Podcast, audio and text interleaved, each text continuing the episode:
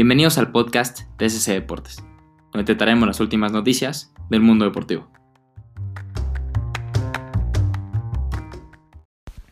Hola, soy Santiago Rodríguez y estoy aquí con Santiago Casareto y el día de hoy vamos a platicar un poquito acerca del regreso de la PGA.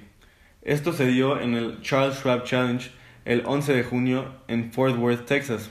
Cuéntanos un, cuéntanos un poquito acerca de este torneo. Bueno, la verdad es que fue un torneo sumamente cerrado eh, y era de esperarse ya que 7 de los 10 mejores golfistas del mundo estaban en la convocatoria.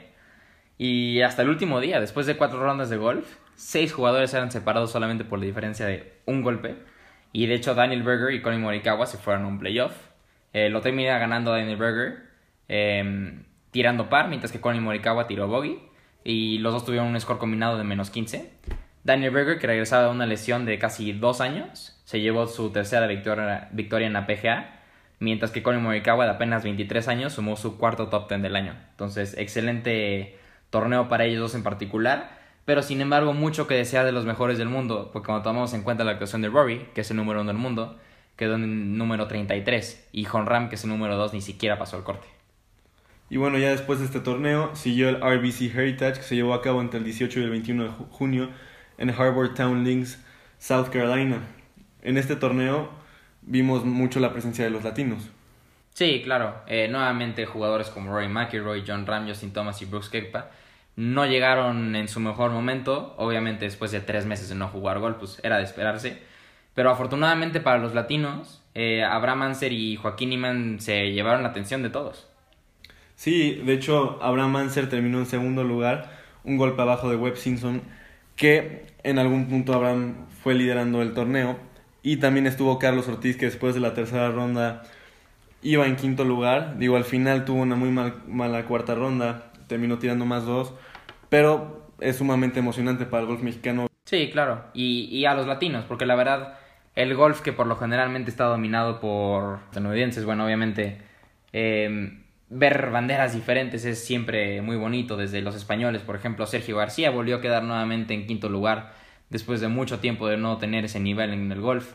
El inglés Tyrell Hatton, eh, Joaquín Iman que terminó con un score de menos 19. Hay que recordar que Joaquín Iman ya ganó un torneo en la PGA este año.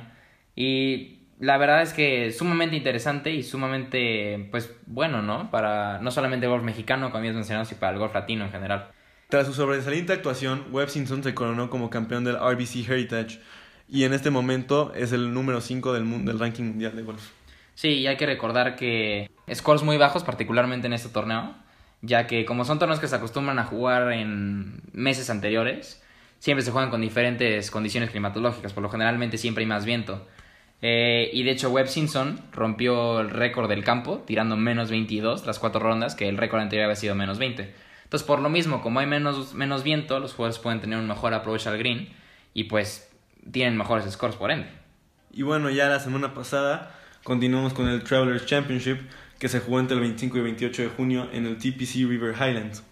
Sí, eh, torneo también muy interesante, estuvo cerrado, sin embargo creo que se veía un poco quién iba a ganar desde la tercera ronda. Bueno, más o menos, porque sí, Dustin Johnson jugó una muy buena tercera ronda, pero también Brandon Todd. Los dos llegaban con los mismos scores a la cuarta ronda, pero tristemente para Brandon Todd terminó tirando más 5 en el torneo y se salió del, de los primeros lugares. Sí, los dos con un score de 61 en el tercer día, sin embargo, como bien dices, Brandon Todd terminó tirando más 5, eh, entregando una carta de 75, mientras que Dustin Johnson logró mantener su ritmo y terminando con una ronda de 67, ¿no? Eh, Dustin Johnson, que ya nos tiene acostumbrados a muy buenas atracciones, eh, retoma su nivel y la verdad es que incluso para este fin de semana pinta favorito junto con Bryson DeChambeau.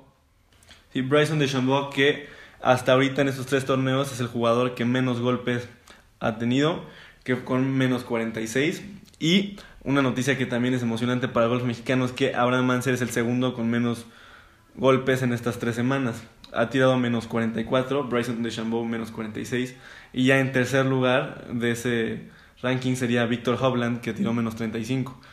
Y Bryson DeChambeau que es una historia muy interesante ya que aprovechó estos tres meses, él subió 40 libras de peso eh, con la justificación de que quería pegar yardajes más largos y la verdad es que cuando tomas en cuenta sus últimas actuaciones la verdad es que se ha logrado. Él pasó por una reconstrucción de su swing en esos últimos tres meses.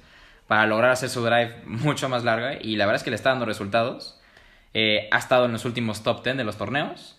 Sí le ha costado un poco, pero sin embargo se ve un Bryson de Chambeau que con tan solo 26 años pinta para un muy buen futuro en la, en la PGA.